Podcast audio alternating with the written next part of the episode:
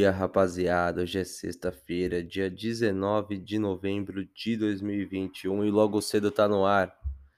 Hoje vamos começar um pouquinho diferente, tá? Não vamos começar falando do Covid, na verdade só vamos voltar com os números do Covid na segunda-feira. Entretanto, vamos falar sobre um assunto que sempre choca aqui, que sempre é notícia aqui no Brasil, que é o desmatamento na Amazônia, que de acordo com um estudo do governo federal, mostra um desmatamento de 13.235 quilômetros quadrados entre agosto de 2020 e julho de 2021, uma alta de 22% em relação ao último estudo que ocorreu entre agosto de 2019 e julho de 2020. E essa alta, no, essa alta taxa de desmatamento está em completo desacordo com as promessas apresentadas pela comitiva do Brasil na 26ª Conferência do Clima, que ocorreu em Glasgow, na Escócia, né, a famosa COP26. O que gerou muito desconforto é que esses dados só foram apresentados logo após a, a COP26. Ela não for, esses dados não foram discutidos durante a sessão.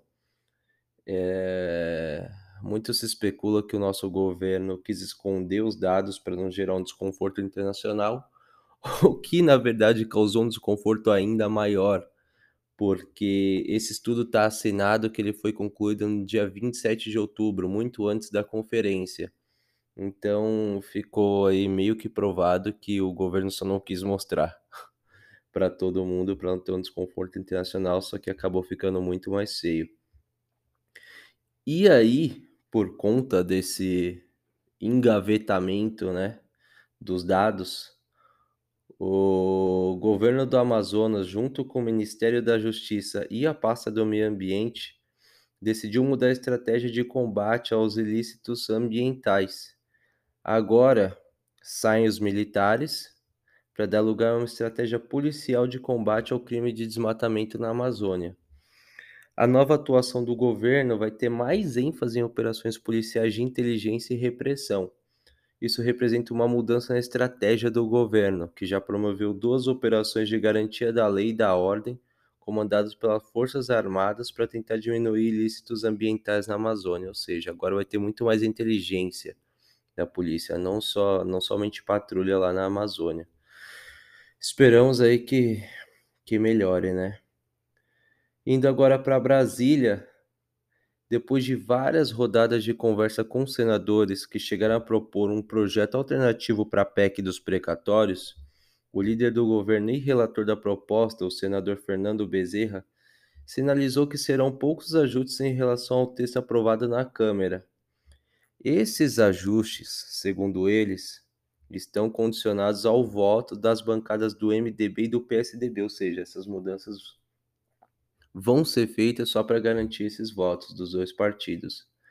Bezerra disse que estuda a possibilidade de, incorpor de incorporar ao texto três propostas que surgiram durante as conversas com os senadores, que são criar uma auditoria dos precatórios, sugerida pelo MDB, garantir o pagamento dos precatórios do Fundef e incluir o caráter permanente do Auxílio Brasil.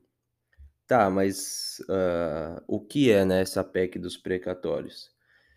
Ela é uma emenda à Constituição que vai permitir o parcelamento no pagamento dos precatórios a partir de 2022.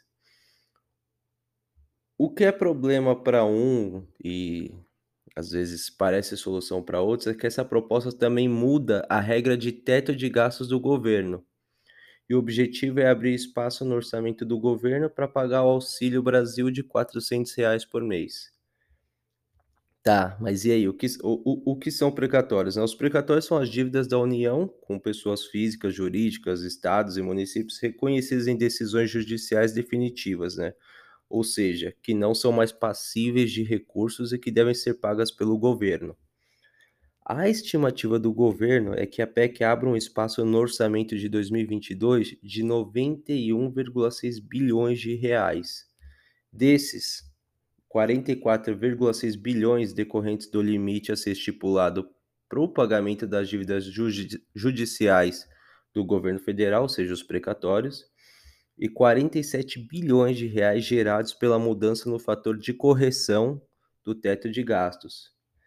Segundo o Ministério da Economia, o dinheiro vai ser usado para auxiliar para auxiliar, né, o pagamento do Auxílio Brasil, que deve tomar cerca de 50 bilhões de reais dessa folga orçamentária, no ajuste dos benefícios vinculados ao salário, ao salário mínimo, que deve aumentar para R$ 1.200, a elevação de outras despesas obrigatórias, despesas de vacinação contra a Covid-19 e vinculações do teto aos demais, aos demais poderes e subtetos.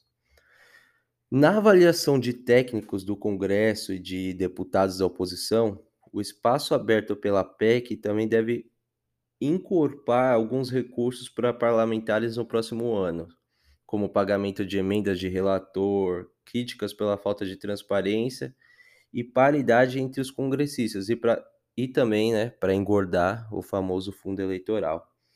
Com isso, o valor deve chegar a mais de 20 bilhões de reais.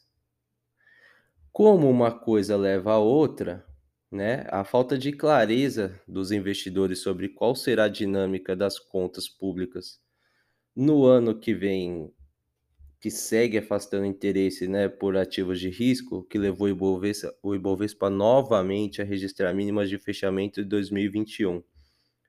O Ibovespa encerrou o pregão de hoje em baixa de 0,51% aos 102 mil pontos, após ter oscilado entre os 103 e 500 pontos nas máximas e ali com 102.104 pontos nas mínimas do dia.